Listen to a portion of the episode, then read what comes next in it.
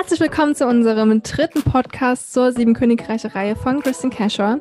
Wir wollen heute über die Königliche sprechen und ähm, vielleicht für euch erstmal zum Einstieg. Dieser Podcast wird definitiv nicht spoilerfrei sein, also solltet ihr das Buch noch nicht gelesen haben, lest es und kommt zurück, um es euch anzuhören. Äh, wir möchten heute detailliert über die Charaktere, über die Geschichte und über unsere ja, Anmerkungen und Entdeckungen in dem Buch sprechen. Und ja, ich würde sagen, wir fangen an. Und zu Beginn vielleicht erstmal noch mal ganz kurz für euch, wo stehen wir eigentlich am Anfang dieses Buches? Ähm, Bitterblut, die wir aus Band 1 schon kennen, die von Katze und Bo gerettet worden ist, treffen wir jetzt wieder als 18-jährige Königin von Monsea und äh, sie ist, steht am Anfang ja von sehr, sehr vielen Fragezeichen umgeben. Äh, in dieser Position als Königin da und muss irgendwie ihr Königreich regieren und lernt ganz viele neue Sachen kennen im Laufe der Geschichte, lernt ihr Königreich kennen, lernt ihren Palast kennen, lernt ähm, auch ihre eigene Geschichte kennen und ähm, ja, darüber wollen wir heute sprechen. Cindy, wo möchtest du anfangen? Oh, es gibt so viel, über das man sprechen kann, weil die Geschichte ist im Vergleich zu äh, Die Beschenkte und die, die Flammende sehr äh, komplex. Also ich fand, also ich fand auch die, den zweiten Teil fand ich auch komplex. Hatten wir darüber nicht noch letzte Woche gesprochen, dass er dir zu komplex war? Ja, also was, was die Charaktere betrifft. Ich fand, da gab es super viele Charaktere mit, mit krassen Stories, aber ich fand, die Königliche war noch äh, dichter an Handlungen, noch verworrener und überhaupt nicht geradlinig. aber da gab es halt so, im Gegensatz zu, zu der Flammenden, wurde ich hier halt durch diese ganzen Rätsel getrieben, weiterzulesen. Das hat mich gecatcht, während mich ja Band 2 nicht so catchen konnte. Also bei mir war es genau andersrum. Also während ich ja den zweiten Teil abgöttisch geliebt habe, fand ich jetzt im dritten Teil dieses ganze, diese ganzen Fragen, die immer wieder, also es kamen ja immer mehr Fragen auf und jedes Mal, wenn so eine Frage beantwortet wurde, dann kamen mit dieser Antwort irgendwie zehn neue Fragen auf. Und ich hasse sowas, mich bei einem Buch und so einer Story im Kreis zu drehen und nicht wirklich das Gefühl zu haben, im Plot weiterzukommen. Und äh, das war, ist so, das macht man natürlich nicht, man startet nicht mit Kritikpunkten, aber das ist dieses, wo ich so die ersten zwei Drittel des Buches wirklich die ganze Zeit mich ein bisschen zwingen musste zu lesen, weil es mir zu viele Fragen und zu viele Fragezeichen und Rätsel waren. Also ich würde bei, ähm, bei der politischen Situation anfangen, weil ähm, Bitterblue fängt, äh, wird immer von, von Arbeit von ihren Ratgebern überhäuft. Die Ratgeber sind Thiel, Runmood, Root und Darby, was ich auch, äh, also die Namen, vor allem die beiden mit R, habe ich am Anfang immer wieder verwechselt. Ich weiß nicht, wie es dir ging. Und dann kam mir noch eine mit R, oder? Der, der Runmood und Root. Ja, und dann ist noch der eine, Wach, der eine Wachmann. Holt hieß der. Ja, genau, irgendwie so, genau. Ah, der war, ja. Äh, ja, also die waren, die haben irgendwie ziemlich viele persönliche Probleme. Die kurz, also der eine, der, der hat die Gabe, dass er ohne Schlaf auskommt und trinkt sich immer zur Besinnungslosigkeit, damit er überhaupt schlafen kann. Ähm, ich weiß gar nicht, was mit dem anderen war. Warum der immer abwesend war. Habe ich vergessen. Äh, Geschichte. Äh, Vergangenheit. Äh, Leck. ja, aber der, der, hatte doch irgend noch ein, also eine Ausrede, warum er dann immer nicht kam. Es waren doch immer nur zwei. Er Depression hatte. Er hatte Depression. Ach so, stimmt. Ja, also das hängt genau darauf will ich ja hinaus. Das hängt ja alles damit zusammen, dass die, dass die Vergangenheit, diese 35 Jahre von Lex Herrschaft alle nicht psychisch verarbeitet haben. Äh, womit wir schon so bei unserem ersten Punkt sind, äh, bei dem wir uns gefragt haben, warum hat man die alten Ratgeber von Leck nicht einfach abgesetzt, sondern sich gedacht, ja, ist eine gute Idee. Also auf der einen Seite konnte ich ähm, Roas, also den König von Init, dann quasi als äh, Bitterblume mit elf, war sie dann, glaube ich, äh, zur Königin wurde, ihr geholfen hat und so diese Regierungsgeschäfte auf sie übertragen hat. Also ich konnte seinen Gedankengang schon vor, also nachvollziehen, weil das waren Leute, die kannten sich mit der Politik und mit Monsea schon aus und die hatten dieses Regierungsgeschäft seit Jahren praktiziert, auch schon bevor Like an die Macht kam. Also auf der einen Seite kann ich schon nachvollziehen, aber auf der anderen Seite, das waren so kaputt, also sind so kaputte Charaktere. Ja. Und ich glaube, das hat man auch damals schon festgestellt. Warum? Warum? Nicht, oder zumindest wenigstens noch jemand anderem mit dazu, der eben weniger beeinflusst war. Also die ja. hätten komplett irgendwie beseitigt werden müssen oder abgesetzt werden müssen, aber jemand anderen, der vielleicht, ja, frischen. Wind ja, ja, und vor allem jemand, der halt einen anderen Einfluss noch auf Bitter Blue hat. Mhm. So der halt was anderes noch mit einbringt. Aber genau. ja, also Thiels Charakter, mit dem hatte ich am meisten Probleme, weil der ist so unnahbar. Also man merkt, er verletzt sich selbst, wo wir auch schon festgestellt haben, bei dem Buch fehlt eine fette Triggerwarnung vorneweg. Ähm, er macht immer sofort komplett dicht, wie auch die anderen, wenn Bitterblue die Vergangenheit anspricht, also Leck oder Ashen oder irgendwas anderes. Und äh, er will ja einerseits helfen, weiß aber nicht so richtig wie und man wird immer weiter hineingezogen in diesen Strudel aus Wahrheit und Lüge, was einerseits ziemlich cool gemacht ist, andererseits äh, was teilweise auch sehr verwirrend. Ja, also ich schließe mich da absolut an. Ich fand es auch total verwirrend und wie gesagt, ich hatte immer das Gefühl, mich so ein bisschen im Kreis zu drehen. Und natürlich ist es für den Leser, also Cindy mag das. Cindy mag das, wenn sie so ein Rätsel zum anderen oder von einem Rätsel zum anderen kommt und ähm, sich da Gedanken drüber machen muss. Aber also für mich war das schon wieder zu viel. Also es waren so einige ja, Plotpunkte, die angeführt wurden und dann nicht zu Ende geführt wurden und am Ende irgendwie nicht mehr wirklich Sinn ergeben haben. Also zum Beispiel Danzol hieß er, glaube ich. Ja, der Lord. Genau, Lord Danzol. Diesen, diese Storyline habe ich so gar nicht, also die hat mir am Ende nichts gegeben. Die fand ich jetzt nicht unbedingt notwendig. Der hätte auch sonst hm. dahergelaufen kommen und sie überfallen können, was ja auch mehrfach passiert ist. Ähm, das fand ich zum Beispiel unnötig. Oder zumindest hat das dann am Ende nicht mehr so wirklich die Story und den Plot um Thiel herum unterstützt. Meine Meinung. Ähm und ja, also wie ich habe es ja vorhin schon gesagt, am Ende waren es einfach so viele Rätsel und natürlich war es irgendwie gut gemacht, weil ich wusste zu keiner Zeit, wirklich zu keiner Zeit, also ich habe es schon mal gelesen, aber ähm, ich konnte mich wirklich nur noch sehr, sehr wenig daran erinnern, ähm, wusste ich zu keiner Zeit wirklich mehr, okay, wie hing das jetzt zusammen und wie hing das jetzt zusammen und warum kam jetzt auch das dazu? Und natürlich war das fand ich das auch gut, aber wie gesagt, mir war es zu viel persönlich. Ja, das stimmt. Ich finde es auch äh, schwierig, wenn ich jetzt so an unsere anderen beiden Podcasts zurückdenke. Bei Die Beschenkte konnte man sehr geradlinig das Buch besprechen. Oh ja. Bei, bei Der Flammenden ähm, gab es so größere äh, Abschnitte, die man gut besprechen konnte oder man konnte sich so an einzelnen Charakteren gut aufhängen. Und hier ist das, hat man so ein einziges Kauderwelsch vor sich, wo man nicht weiß, wo fange ich jetzt an und was äh, bequatsche ich jetzt als erstes. Mhm. Ja, lass uns doch, ähm, wenn du jetzt damit fertig bist. Ja. Äh, lass uns doch ähm, so versuchen, ein bisschen über die Charaktere zu sprechen. Also wir können ja bei Bitter Blue anfangen und ähm, ja. wir treffen ja auch ganz viele Charaktere wieder, was uns persönlich sehr gefreut ja. hat.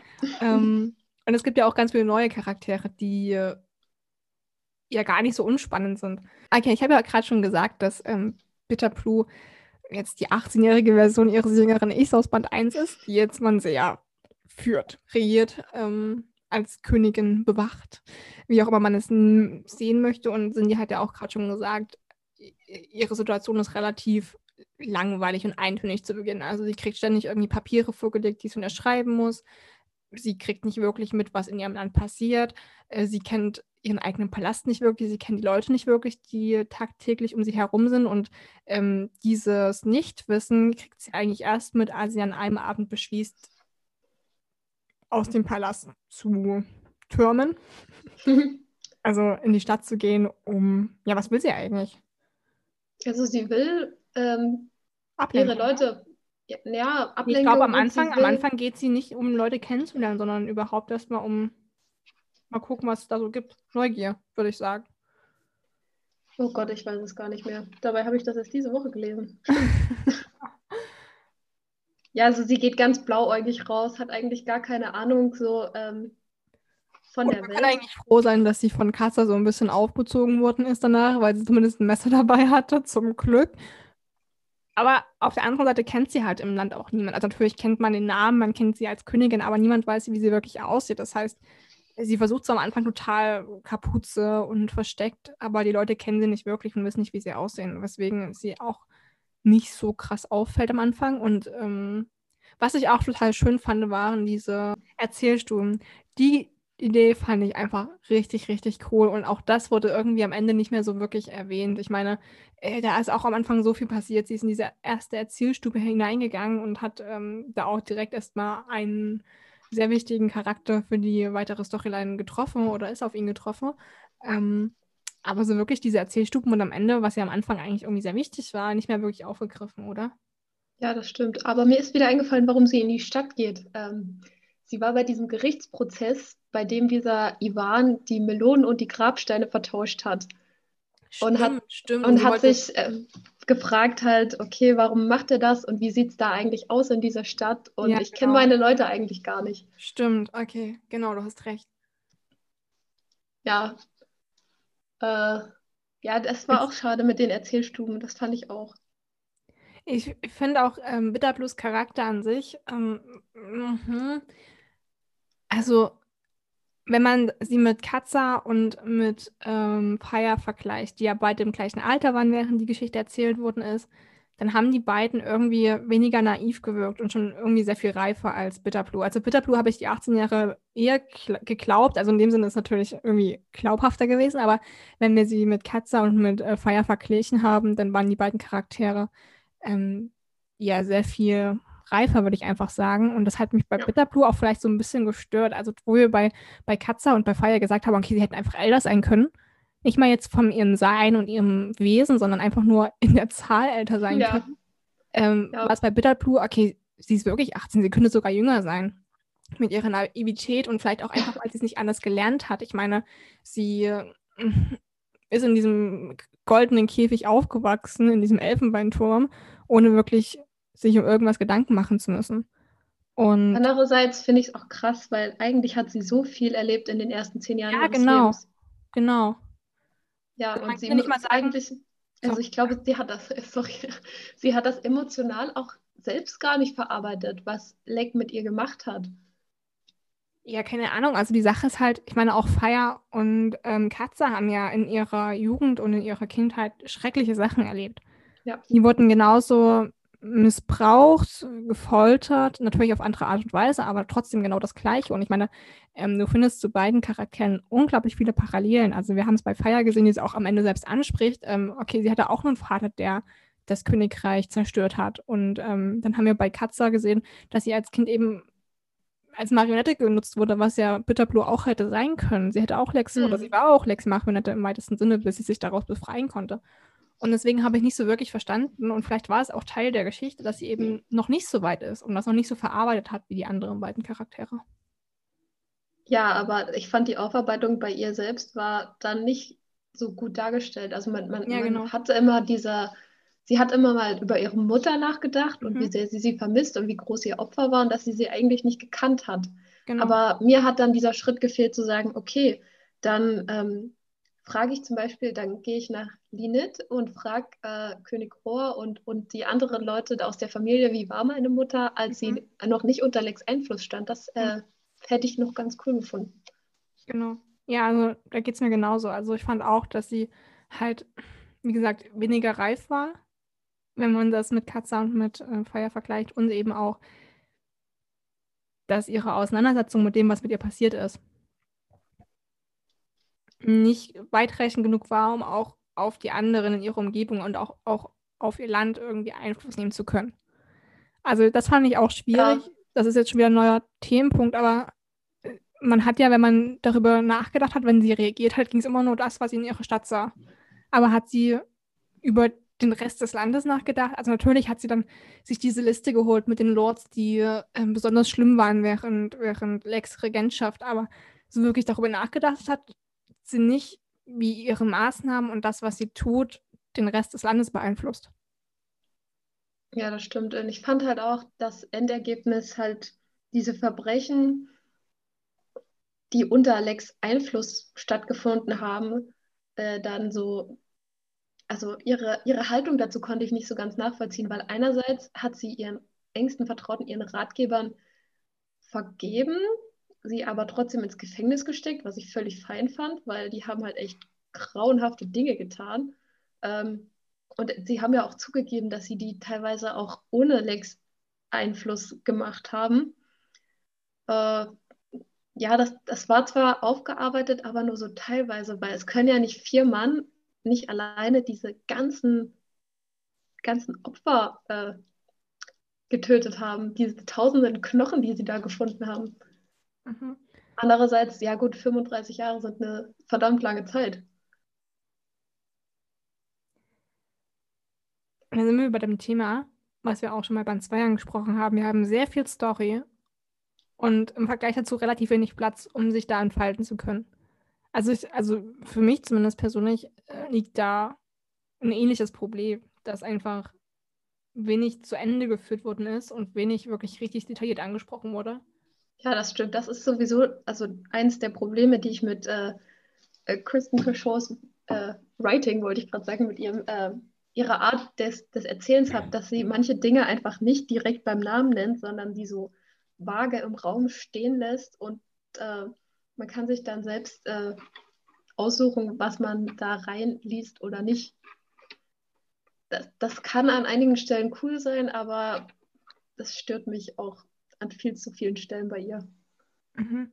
Also ich muss ehrlich sagen, dass ich ihren Schreibstil wirklich gut finde. Also lässt sich. Ja, ihr Schreibstil an sich ist, ist schön genau. flüssig, aber. Es lässt sich absolut ja. flüssig lesen und es hat, es macht mir auch Spaß zu lesen. Ich habe damit mit dem Schreibstil habe ich gar keine Probleme und er kommt da auch immer wieder gut rein. Aber du hast schon ganz recht, also da sind so teilweise so diese Mischung aus irgendwie Schreibstil und Plot-Ausarbeitung, wenn wir das so sagen wollen. Also was ihr mit Worten speziell benennt und was nicht, ist an manchen Stellen halt wirklich sehr vage. Lückig. Ja. Lückig. Genau, wir haben auch für uns schon darüber geredet, dass jetzt hier in dem Buch äh, wird am Ende explizit erwähnt, dass Fire äh, eine dunkle Hautfarbe hat. Was in Band 2 nur so ähm, durch die Blume konnte man das äh, erspüren. Ähm, und ich habe auch in Rezensionen halt diese Kritik gelesen, dass die Autorin sich dann nicht offiziell dazu bekannt hat, zu diesen ganzen Buchcovern, die es gibt, wo Fire halt als äh, weiße Frau dargestellt wird, dass sie keine offizielle Stellungnahme dazu gemacht hat gegen dieses Cover-Whitewashing wo sie auch sich wieder sehr vage verhält und nicht klar positioniert. Wobei wir da auch sagen müssen, sie ist ja eine sehr zurückgezogene, sehr zurückgezogene Autorin. Also ich, das haben wir vorhin auch schon besprochen, ich würde das jetzt nicht mal als schlimm empfinden, weil sie sich auch sonst zunächst äußert. Also wenn sie jetzt generell eine sehr öffentliche Autorin wäre und sich zu einem äußern würde und dann dazu nichts sagt, okay, ja, absolut. Aber da sie ja generell nicht in die Öffentlichkeit tritt und auch so, also sie hat zwar eine Instagram-Seite, aber da ist, glaube ich, einfach gar nichts. Kein einziger drauf. Post. Genau. Und auch ihre Website erzählt jetzt nicht besonders viel über sie und auch nicht über sie als Charakter oder als Person. Ähm, deswegen, also natürlich ist es schade und ich finde es halt auch eigentlich ziemlich schade, dass die Cover damals so gestaltet worden sind. Ähm, dazu gleich noch was anderes. Aber ich würde es ihr jetzt als nicht unbedingt vorwerfen, dass sie auch dazu nichts gesagt hat, wenn sie generell sich nicht dazu äußert. So, wie gesagt, ich finde das super schade, dass da, also generell bin ich jetzt nicht unbedingt der Fan von, von Personen und Gesichtern auf Covern, ähm, aber dass da auch der Verlag in dem Sinne so wenig mit der Autorin zusammengearbeitet hat und sie sich dagegen auch nicht gewehrt hat. Ich meine, natürlich, wir kennen das, wir haben auch schon mit anderen Autorinnen gesprochen und wissen, dass nicht jeder Verlag den Autor oder die Autorin so explizit mit ins Cover-Design mit einbezieht, aber gerade das sind halt so primäre Punkte, die eigentlich hätten beachtet werden sollen. Ja.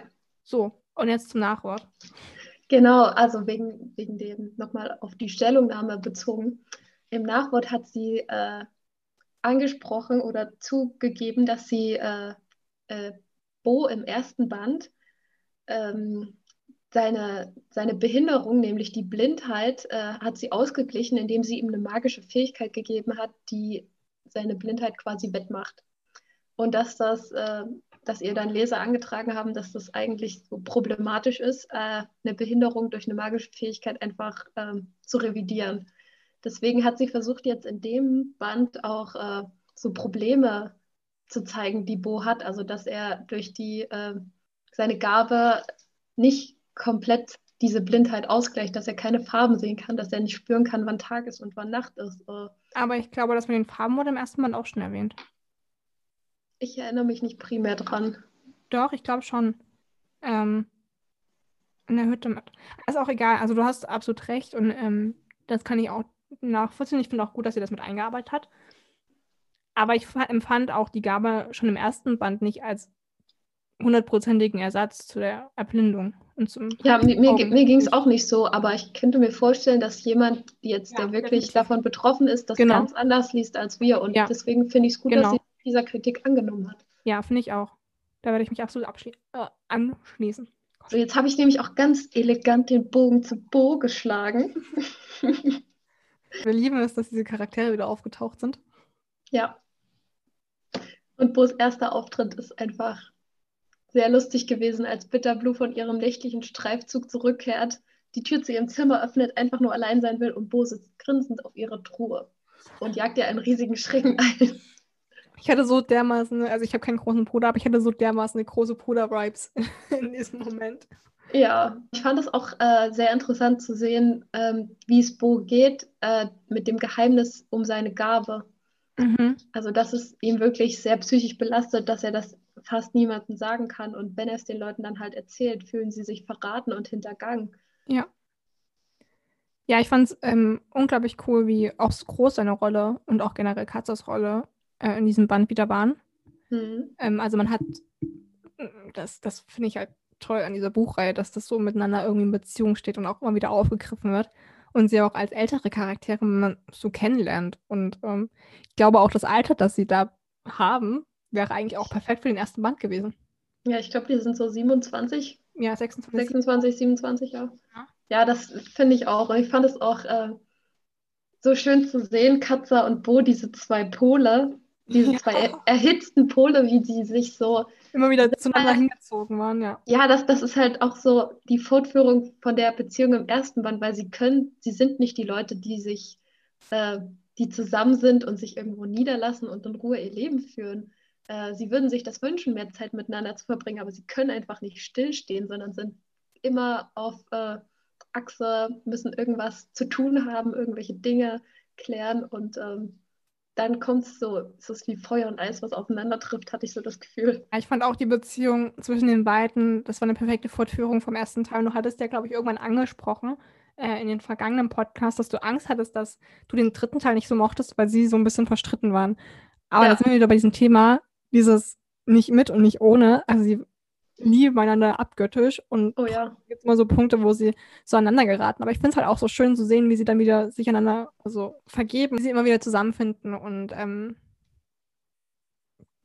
das gemeinsame ja. Überstehen, finde ich großartig. Und auch die Sorge, die sie füreinander haben. Katza sorgt sich halt so unendlich äh, um Bo's Gabe und äh, um, also um ihn selbst. Er, sie will ihn am liebsten vor den ganzen Reaktionen der anderen beschützen aber sie, sie weiß auch, dass es Bo's Entscheidung ist und dass sie ihn, die ihm nicht abnehmen darf. Mhm, und andererseits finde ich auch toll, wie Bo sich um Katze sorgt, also gerade wo sie so lange Zeit weg ist. Und natürlich ja. wissen sie alle um ihre Gabe und wie unglaublich stark sie ist. Aber dass, sie, dass er sich trotzdem so Sorgen macht, das ist auch einfach herzerwärmend. Aber was, ich, was mich ein bisschen gestört hat, war, wie Bitterblue ständig in Gedanken mit ihm gesprochen hat. So, das war mir ein bisschen zu viel an einigen Stellen. Ich hatte da primär dieser Befehlston gestört, also Bitterblues fehlende Ach so, komm her. Sensibilität dahingehend, dass Bo vielleicht auch ein Privatleben hat und ja. die ganze und Zeit auch, Gedanke, dass sie auch überhaupt nicht mitbekommt, dass er einfach krank ist. Ja. Äh, also, aber seine Krankheit, das, ich weiß auch nicht, was die jetzt so für den Plot was, was war so wichtig daran, dass Bo krank geworden ist? Ja, keine Ahnung. Ich glaube, es hat mir auf jeden Fall Bitterblue weniger sympathisch gemacht und aufgezeigt, wie ja. selbstsüchtig sie teilweise ist. Also generell fand ich sie, sie ein sehr ich-bezogener Charakter. Also jetzt nicht mal im krass schlechten, aber sie bringt dazu, also sie holt Rohrs Flotte nach Monsea, nur damit ihre Leute und ihre Freunde in ihrer Nähe bleiben. Sie ignoriert Bo's Krankheit absolut. Der hat was weiß ich, wie hohes Fieber und musste am Regen zwei Nächte lang durch die Kante rennen. Oh ja. Dann auch selbst generell seine ganze Situation und er ist ja, als er erfährt, dass sie die Königin ist, ist er ja relativ ähm, wütend, was ja natürlich auch verständlich ist, aber dass sie dann so, warum bist du jetzt wütend? Ich kann es doch gar nicht ja. nachvollziehen. Ich habe dich doch zwar, ich habe dich zwar angelogen, aber doch hab doch nur meine Identität verschleiert und dir irgendwelche Geschichten über eine Mutter erzählt, die ich gar nicht habe. What? Ja, und, und, dann, und dann so, oh, ich habe mich doch entschuldigt, was kann ich denn jetzt noch machen? Hm. Oh, ich habe mich gar nicht entschuldigt. okay, ich gehe mich entschuldigen. Ja. Aber da muss es auch wieder alles gut zwischen uns sein. Ja, dann müssen wir jetzt wieder beste Friends sein, ja? Aber ich habe mich entschuldigt bei dir. Ja? Wir sind wieder beste Freunde. Weil ich hab doch gesagt, es tut mir leid. Verstehe ich nicht. Ja, das. Aber wie gesagt, da sind wir wieder bei dem Thema sehr jung. Noch nicht so weit blickend, dass es nicht nur um sie geht. Ja, und auch sehr isoliert. Also sie hat ja nur ihre Mhm. älteren Freunde mit, mit Ja. deren Problemen, die aber auch so ein exklusiver Kreis sind, wo Mhm. es halt auch halt sehr spezielle Typen sind. Also es gibt halt Katza und Bo, Feuer und Eis, die sich, die ständig aneinander geraten. Katza und Giddon, da gibt es ganz viele Reibereien. Und Ban und Rafin sind sowieso, ähm, also ihre Charaktere sind ja sehr speziell mit ihren ganzen Forschungen. Ich fand das auch so lustig, als ähm, Rafin irgendwann gesagt hat, warum vergiftet er ihn nicht einfach? Gibt es so leicht. Gibt es so viel zivilisierter, als irgendwie mit Schwertern aufeinander einzustechen? Hallo? Genau. Ja, Ja, irgendwie, das war beim, beim Kämpfen lernen, glaube ich. Warum muss ich kämpfen lernen oder sowas? Ja, aber da, äh, weil du vorhin gesagt hast, viele Fragen wurden nicht geklärt. Ähm, Rafins äh, Person als, also als Erbe von, ähm, oh Mann, wie ist Mit uns, von den Mit- mit uns. den Mittelns, äh, das ist so eine große Frage, die, ich, äh, die offen ist, weil er erfährt am Ende, dass es in den Dells völlig fein ist, wenn sich der Herrscher ähm, einen Mann oder eine Frau nimmt, die aus dem Volk ist und dass es da auch äh, gleichgeschlechtliche Paare gibt, die Eher. halt ganz, ganz normal sind. Ich Und, glaube, es ging äh, eher, also ich glaube, es ging eher um diese gleichgeschlechtliche Ehe, die in den Ja, sieben das- Königreichen nicht so verbreitet ist. Ja, das kann auch sein. Aber ja, mich würde halt interessieren, und ich hoffe, das erfahren wir im vierten Teil, äh, was mit den Mittelns passiert, ob, ob Rafin dort König wird, weil ich glaube, Oh er ja. wäre zufriedener, wenn er nicht König werden müsste, sondern wenn er auch so eine Art Bündnis regieren würde. dachte ich auch. Ich hätte auch da so gerne eine Republik. Ja, also ich bin sehr gespannt. Ich hoffe, das wird da noch beantwortet, weil das war mir jetzt ein bisschen zu offen. Das finde ich aber auch ganz cool, dass man so diese verschiedenen Regierungssysteme dann auch so kennenlernt. Also, dass wir ja ähm, in Nanda war das, glaube ich, ne, wo der König zum ersten Mal abgesetzt wird, ähm, dass da direkt, oder nicht direkt, aber dass dann da die Lösung gefunden wird, dass da ein gewähltes Parlament, sage ich jetzt mal, ähm, regieren wird und dass das auch bestehen bleibt. Also, dass sich da eine Gruppe von Adligen und eine gewählte Gruppe von aus dem Volk zusammenfinden und da gemeinsam über die Entscheidungen debattieren. Das finde ich großartig und ähm, dann auch aufzuzeigen, okay, es gibt nicht nur Könige und es gibt nicht nur Aristokratie und es gibt nicht nur Monarchien. Das finde ich auch richtig cool, dass das so gezeigt wird, okay, die machen auch einen Schritt nach vorne im Sinne von, wir müssen jetzt keine Erbfolge haben Ja, die uns regieren wird. Was ja sowieso irgendwie total unlogisch ist. Also man sieht es an, man sieht's an ähm, Rafin, Rafin. Ähm, er will nicht König sein und es gibt so viele Könige, die ihre Macht missbrauchen. Und warum sollte die Erbfolge darüber entscheiden, wer gut für das Land ist und wer ein guter Regent ist? Und nicht das Volk selbst. genau. Ja, das, das fand ich auch schön aufgearbeitet. Und äh, ich bin gespannt, wie äh, die sieben Königreiche dann äh, in Winterkeep fünf Jahre später aussehen, was Oh sich ja. da so getan hat. Lass uns doch noch kurz über Seth und die Gruppe sprechen. Ja, ähm, Sapphire, der eine sehr, der eine sehr interessante Gabe hat. Ich habe mich auch die ganze Zeit gefragt, was ist seine Gabe? Das war auch sowas, was mich zum Weiterlesen gebracht hat. Ähm, ich fand ihn als Charakter ähm, cool, aber er war mehr ein Nebencharakter als der Hauptcharakter, weil er teilweise seitenlang abwesend war. Ja, ich finde ihn als Charakter schwierig. Also ich mag seine Art und ich mag sein, ja, dass er sich nicht dadurch verbiegen lässt, dass er Peter Blue kennenlernt. Ich finde auch gut, dass er deswegen nicht sofort aufhört, okay, ich still, dich jetzt nicht, weil ich mag dich vielleicht. Fand ich auch ganz süß. Aber auf der anderen Seite ist er mir teilweise ein bisschen nicht gut genug ausgearbeitet. Mhm. Also nicht mal so, dass er jetzt in einigen Teilen der Story gar nicht vorkommt, aber es sind so einige Charakterzüge, wo ich mir dachte, okay, gut, ähm, hier hätte jetzt noch vielleicht so ein bisschen, bisschen Farbe im übertragenen Sinne geholfen, um ihn für den Leser greifbarer und auch nahbarer zu machen. Mir fällt Ja, gerade schwer, irgendwie ein explizites Beispiel dazu zu finden.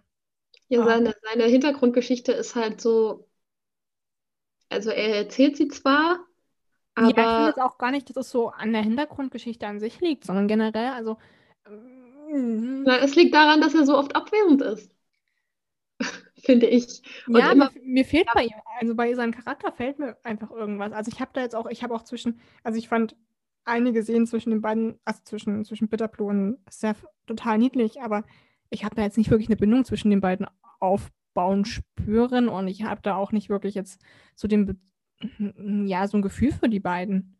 Also generell für Bitterblue eher weniger als für die anderen beiden Charaktere, was glaube ich jetzt schon so ein bisschen mit durchgekommen ist, aber auch generell für die Beziehung der beiden, das hat mich jetzt nicht so vom Hocker gehauen wie die anderen beiden.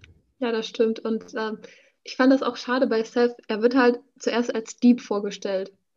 Aber seine Motivation dahinter äh, finde ich halt komisch, weil er ist halt in Linit oder auf einem Schiff aus Linit aufgewachsen, eigentlich aus Monsea, aber dann erfährt er halt äh, durch seine Schwester von diesen Wahrheitssuchern und verschreibt sich sofort mit Herz und Seele Mm, Naja, also es, es hieß ja eigentlich, okay, er wurde weggeschickt wegen seiner, Ga also weil er ein Beschenkter ist und damit er nicht unter Lex Einfluss gerät. Deswegen haben seine Eltern ihn weggeschickt. Und als er erfahren hat, Ja. dass Lex tot ist, ist er zurückgekommen, um seine Schwester zu suchen.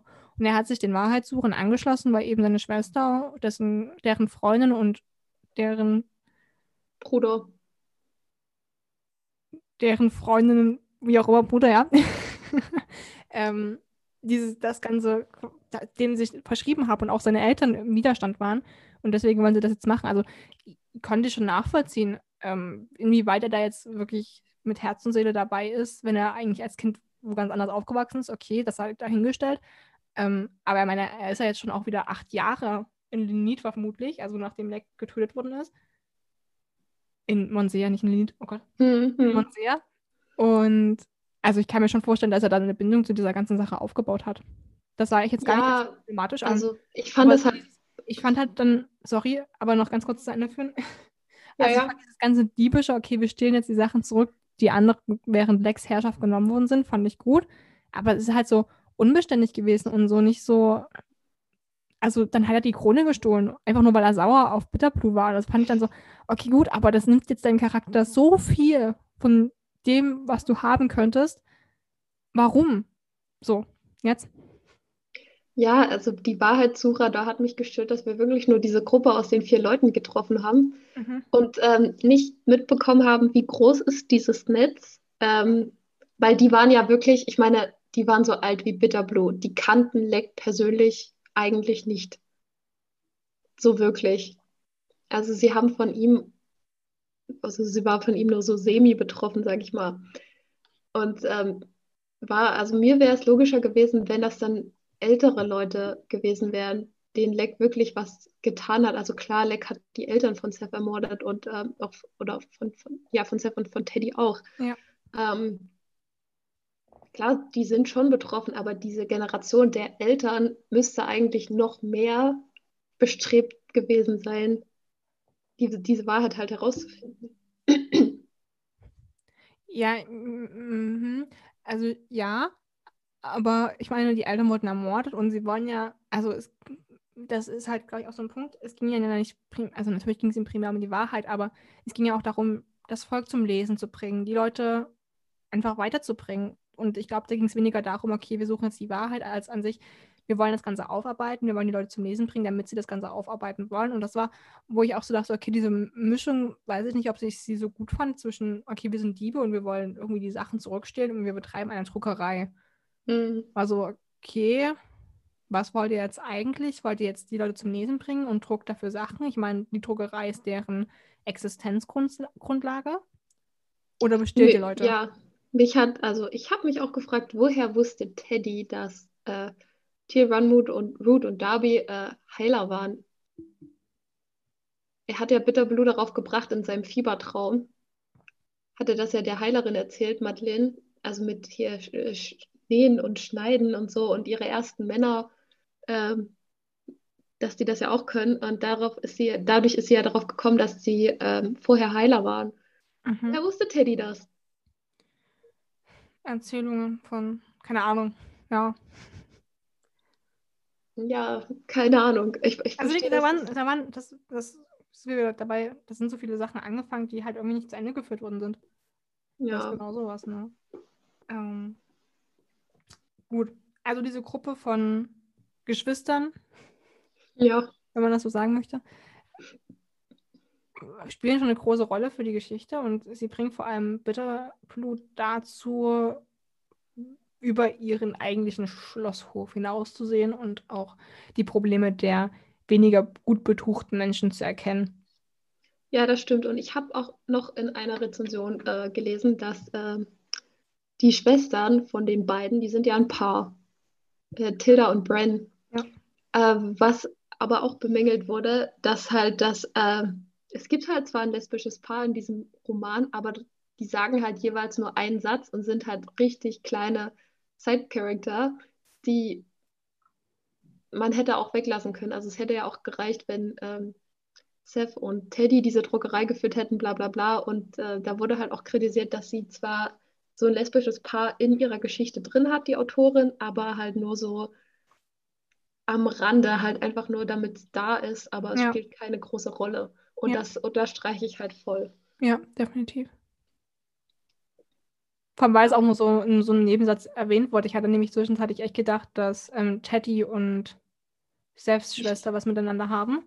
Ja, und dann wurde erwähnt, so, die wollen, dass Teddy ihnen ein Kind schenkt. Ja, Und, und ich habe auch so, okay, gut. Oh ja, und da stand doch auch so, und Bitterblue wusste gar nicht, was sie dazu Ja. Ja, also das stimmt, da, da stimme ich dir absolut zu und diese Rezension auch absolut zu. Das hätte definitiv, also dieses einfach nur da haben, weil man es halt haben möchte und dem aber keine wirkliche Aufmerksamkeit dann zu schenken, ja, Ja, schwierig. bei, bei Ban und Rafin ist ja immer noch dieser Punkt, dass Rafin irgendwie in die Monarchie verwickelt ist und dass es Mhm. da noch weitere Probleme mit sich zieht. Ja, und er ist ja auch ein viel größerer Charakter in der ganzen Geschichte. Und war es auch vorher schon. Ja. Okay, Wollen wir noch über Gideon reden? können wir machen. Ja, Nachdem ich ihn Gideon ja so mocht, zerrissen habe im ersten Podcast. genau, wir mochten ihn ja eigentlich aus Band 1 überhaupt nicht, aber er hat eine 180-Grad-Drehung vollbracht. Es sind ja auch einige Jahre vergangen. Er ist erwachsen geworden. Ne? Er hat in diesen Jahren auch viel erlebt. Genau, und ähm, er ist ein richtig guter Kumpel von Bo geworden, was ich eigentlich sehr süß fand. Ja. Mich hat's auch, also äh, mich haben nicht so wahnsinnig viele Sachen in diesem Buch berührt. Natürlich diese ganzen Gräueltaten, das lässt einen nicht kalt, das, das war echt hart zu lesen teilweise. Aber auch als Gideon sein ähm, verbannt wurde und seinen, seinen Titel verloren hatten, seine Leute, das, das war so eine Szene, die, äh, die ging mir sehr nah irgendwie. Also ich muss dazu sagen, dass mich dieses Buch generell eher kalt gelassen hat, was ich schade finde. Ich fand es, Ja. wie gesagt, ich fand es ich fand's nicht schlecht, aber es hat mich nicht wirklich berührt. Und auch diese Szene hat mich einfach nicht wirklich. Also okay, ich fand es ich fand's schade für ihn, aber es war jetzt nicht so, oh mein Gott, der Arme, er tut mir so leid. Das habe ich halt gar nicht irgendwie gefühlt. Ähm, und ja, ich fand Gittern, ich finde Gittern hat unglaublich, eine unglaubliche Entwicklung durchgemacht. Und er ist mir maximal sympathischer als noch im ersten Band. Aber er wird auch nie irgendwie ein Lieblingscharakter sein. Also ja, er war nett zu Bitterblue und offenbar will er auch was von ihr, aber er hat für mich jetzt nicht so wirklich diesen Platz eingenommen, dass er ein krass wichtiger Charakter wäre. Also ich glaube, die Geschichte wäre auch ohne ihn ausgekommen. Oh Hm. Gott, steile These. Das habe ich abgesprochen. Ja, ich denke da gerade drüber nach, weil er ist ja derjenige, der, der dem Bitterblue vertraut und dem sie immer die Wahrheit sagen möchte. Und ich meine ganz ehrlich, okay, die haben sich die Wahrheit gesagt, aber wie oft kam das? Das wurde einmal angesprochen und danach war es so nicht Hm. mehr wichtig. Da, das ist wieder so ein Punkt, weißt du, der wurde angesprochen. Das ist wie mit diesen ähm, Stickereien von Ashen. Die Hm, wurden ja. angesprochen, dass sie total wichtig zu sein und am Ende wurde es nicht mehr erwähnt. Das Ja, war, hat sie sie weggepackt und für später genau, das war, also das war bei diesem, okay, ich sag dir jetzt die ganze Wahrheit und nur die Wahrheit so. Das hat für Hm. mich keine Rolle mehr groß gespielt. Okay, die hatte jemand, mit dem sie reden kann, aber meine Güte.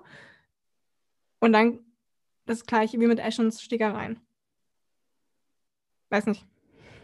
Ja, also dieses Buch, äh, ich, ich kann es auch sehr schwer beurteilen alles, weil es so viel ist. Lass uns doch über Leck sprechen und über sein Labyrinth und wie er versucht hat, die Dells in Monsieur nachzubilden. Und ich muss ehrlich sagen, ich fand es creepy, dass sie das Schloss einfach so gelassen haben mit seinem komischen Labyrinth Ja. und den Räumen. Und was? Keine Ahnung, also ich fand das ein bisschen creepy, dass sie am Ende auch so meinte, ja, er hat ja schon was Wunderschönes ge äh, geschaffen und ich will das auch gar nicht kaputt machen, weil es ist ja so toll. Ich so, what the fuck?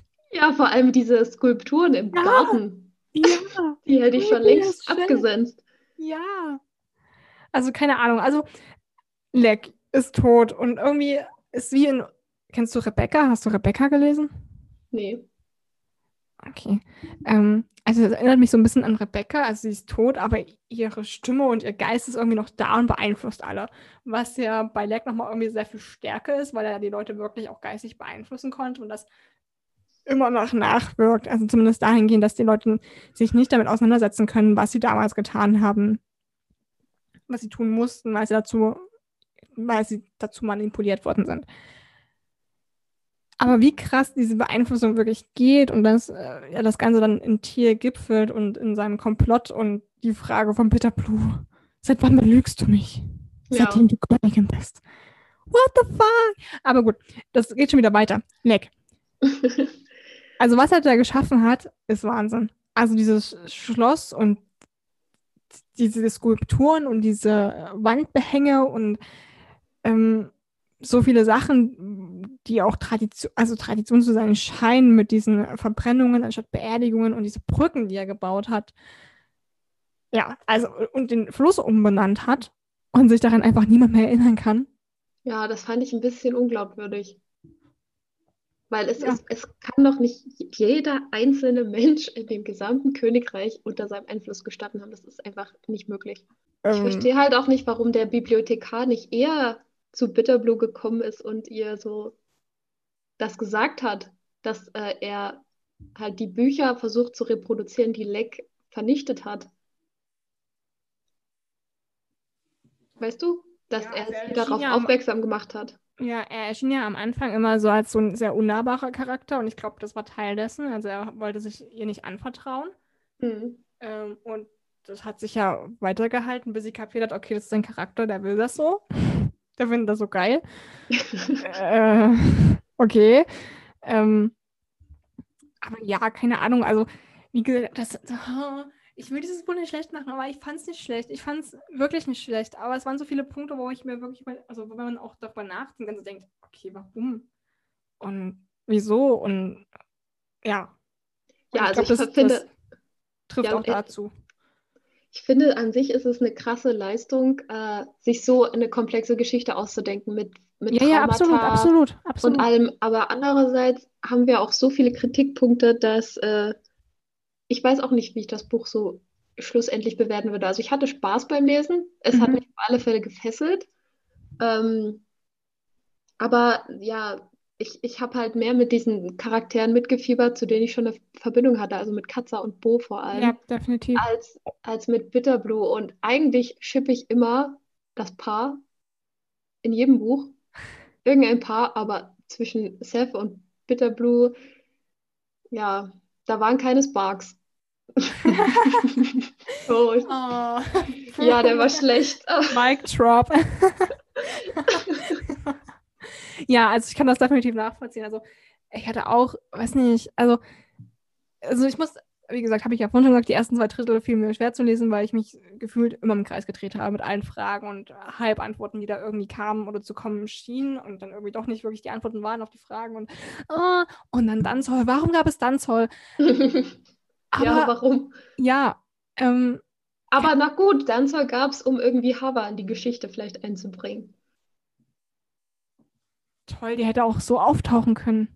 Ja, die ist ja auch irgendwie random aufgetaucht eigentlich. Ich fand auch die Verbindung, warum hat sie das getan, fand ich so seltsam. Äh, ich meine auch die Tatsache, sie ist ja jünger als Bitterblue oder so ungefähr genauso alt, würde ich jetzt mal einschätzen. Ich glaube, jünger 15 war sie, glaube ich. Ja, ja, aber Holt wusste auch erst seit kurzem von ihrer Existenz. Was hat sie die letzten sieben Jahre gemacht? Wie hat sie Aber überlebt? wurde, ich glaube, das wurde beschrieben, dass sie durch Montsea gereist ist und sich allen möglichen Leuten angeschlossen hat. Und dadurch ja auch zurück in die Hauptstadt gekommen ist.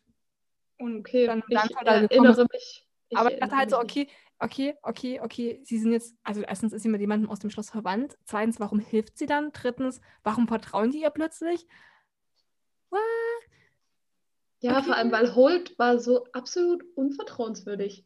Also, dass sie ihn dann noch in dieser Position gelassen hat. Äh, ja, vor allem, mich, ich habe mich auch gefragt, wie will sie das mit der Monsea-Wache machen, wenn die alle so korrupt sind? Ja. Boah. Es waren so viele Fragen. Es waren so schwere Themen, so unglaublich schwere und Ja. weitgreifende Themen. Ja. Ja. Ähm, aber also das war schon schwerer Tobak, den man da so zu lesen bekommen hat und auch diese Tagebucheinträge. Oh ja, die waren ganz schön krank. Also heavy, heavy stuff. Ja, Hm. ja. Mm, Ich, ich will halt jetzt auch nicht zu viel sagen, weil ich will darauf ehrlich gesagt nicht auf das Thema großartig eingehen, weil ich es wirklich sehr schwierig finde. Ja. Ähm, und ich diesem Podcast keine Triggerwarnung verpassen möchte.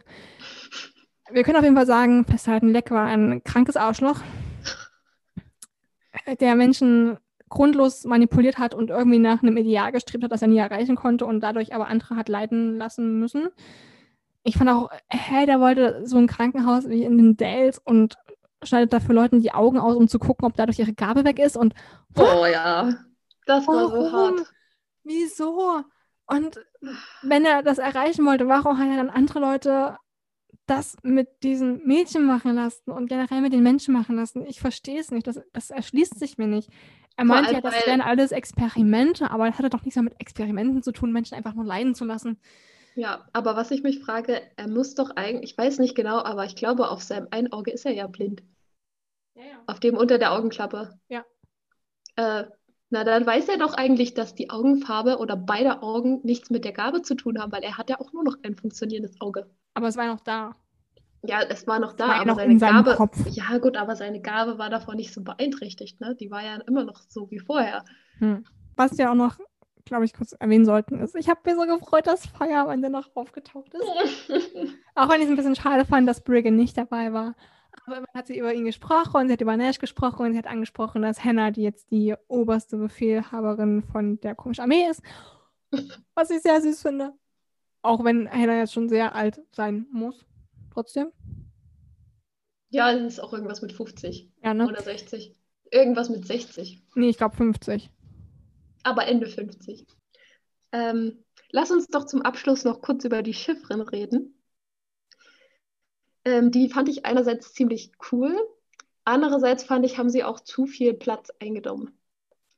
Ähm, weil es gab so viele verschiedene Chiffren, in die man sich alle so teilweise eindenken konnte äh, oder musste. Ähm, und ich fand das alles sehr komplex. Ich fand es halt komisch, dass das halt so mit Bildchen auch in den Seiten mit aufgeführt war. Das hätte es für mich nicht gebraucht. Ich meine, das kann man auch beschreiben. Mhm. Und ich glaube, deswegen war es auch für den, also hat man das also kompliziert und komplex empfunden, weil man das sich halt immer noch angeguckt hat, wie das so aufgeführt ist und so weiter, obwohl es eigentlich im Text beschrieben war. Ja, fand ich, also ich fand das Thema super cool und ich fand es toll, wie diese neue Sprache entdeckt worden ist, in Anführungszeichen. Und ich fand diese Thematik generell ziemlich fantastisch, aber Hm. auch sehr viel Platz einnehmend. In Ja, dem vor allem, es hat noch das so viele Fragen beantworten können. Es hat es auch sehr verkompliziert mit Todds Gabe und, und dieser neuen Sprache und mit dem Übersetzen. Das, also da fand ich, da bin ich nicht mehr mitgekommen, wie das funktioniert. Ja, also ich fand es total cool, dass, ähm, dass es Todd gab und ich fand auch toll, dass sie sich dann plötzlich dieser Bibliothek zugewandt hat und diesen Texten, die er für sie oder generell wiedergeschrieben hat, die Leck verbrannt hat. Weswegen es Leck noch weniger leiden kann, weil er halt Bücher verbrannt. Hello. Ja, Ähm, extrem viele. extrem viele Bücher verbrannt. Und also ich fand schon seinen Charakter ziemlich klasse, aber ja, das war dann halt so, okay, hm, finde ich auch schwierig generell in, in schreiberischer Art und Weise zu erklären, wie man dann sowas macht. Und ja, Ja. auf jeden Fall war von Anfang an klar, dass Madeline aus den Dells kommt. Mir war das ehrlich gesagt gar nicht klar. Also ich meine, am Ende dachte ich, boah, hattest du Tomaten auf den Augen? Also mir war das, ich glaube, also ich glaube direkt, als sie, genau, sie hatte Teddy verarztet und dann kam dieses Gespräch auf diese einäugig und dann war so, ja, klar, Eindeutig. Sie kommt aus dem Geist. So, ich dachte so, okay, sie ist einäugig, sie, also sie hat eine Gabe und ähm, dann hat sie ja diese Schriftzeichen so komisch angeguckt, aber ich habe halt überhaupt nicht gecheckt, dass es Delianisch sein könnte. So überhaupt nicht. Äh, ich dachte, ich wusste nicht genau, was mit ihrem Charakter war. Ich habe mich natürlich auch gefragt, wo kommt sie her? Und am Ende war es eigentlich offensichtlich, aber ich bin nicht drauf gekommen. Das war so ein Punkt, der mir, also muss ich, bin ich stolz auf mich. Aber ja. generell von Anfang an war mir das irgendwie klar. Und auch die, also die Schriftzeichen war mir dann sehr, sehr schnell klar, dass es definitiv der Janisch ist. Was, was soll es sonst sein? Es hat dann doch, es hat dann doch sehr viel Platz weggenommen. Ja. Das war's mit unserem Podcast zum dritten Band der Sieben Königreiche-Reihe zu Die Königliche von Kristen Kescher. Wenn ihr uns jetzt noch eure Kommentare zum Buch erzählen wollt, uns senden wollt, dann schreibt uns auf Instagram. Wir würden uns sehr freuen, wenn ihr mit uns so ein bisschen diskutieren würdet und uns eure Meinung zum Band geben würdet, weil ich glaube, das ist schon, also hier sind, hatten wir weniger zu diskutieren als bei Band 2. Aber was, wie seht ihr das? Habt ihr auch so viele Kritikpunkte gefunden? Findet ihr das Buch dennoch toll? Wir mögen es ja trotzdem irgendwie, auch wenn es irgendwie kompliziert war. Und ja, wir freuen uns auf jeden Fall jetzt endlich Winterkeep lesen zu können. Und ansonsten freuen wir uns natürlich immer, euch wieder auf unserem Blog, auf Instagram oder auf Spotify, wo auch immer ihr auch im Podcast hört, wiederzusehen und begrüßen zu dürfen. Und ja, das war's von uns. Habt noch einen schönen Tag. Einen schönen Valentinstag. Oh ja, sowas vergesse ich prinzipiell. Tschüss. Ciao.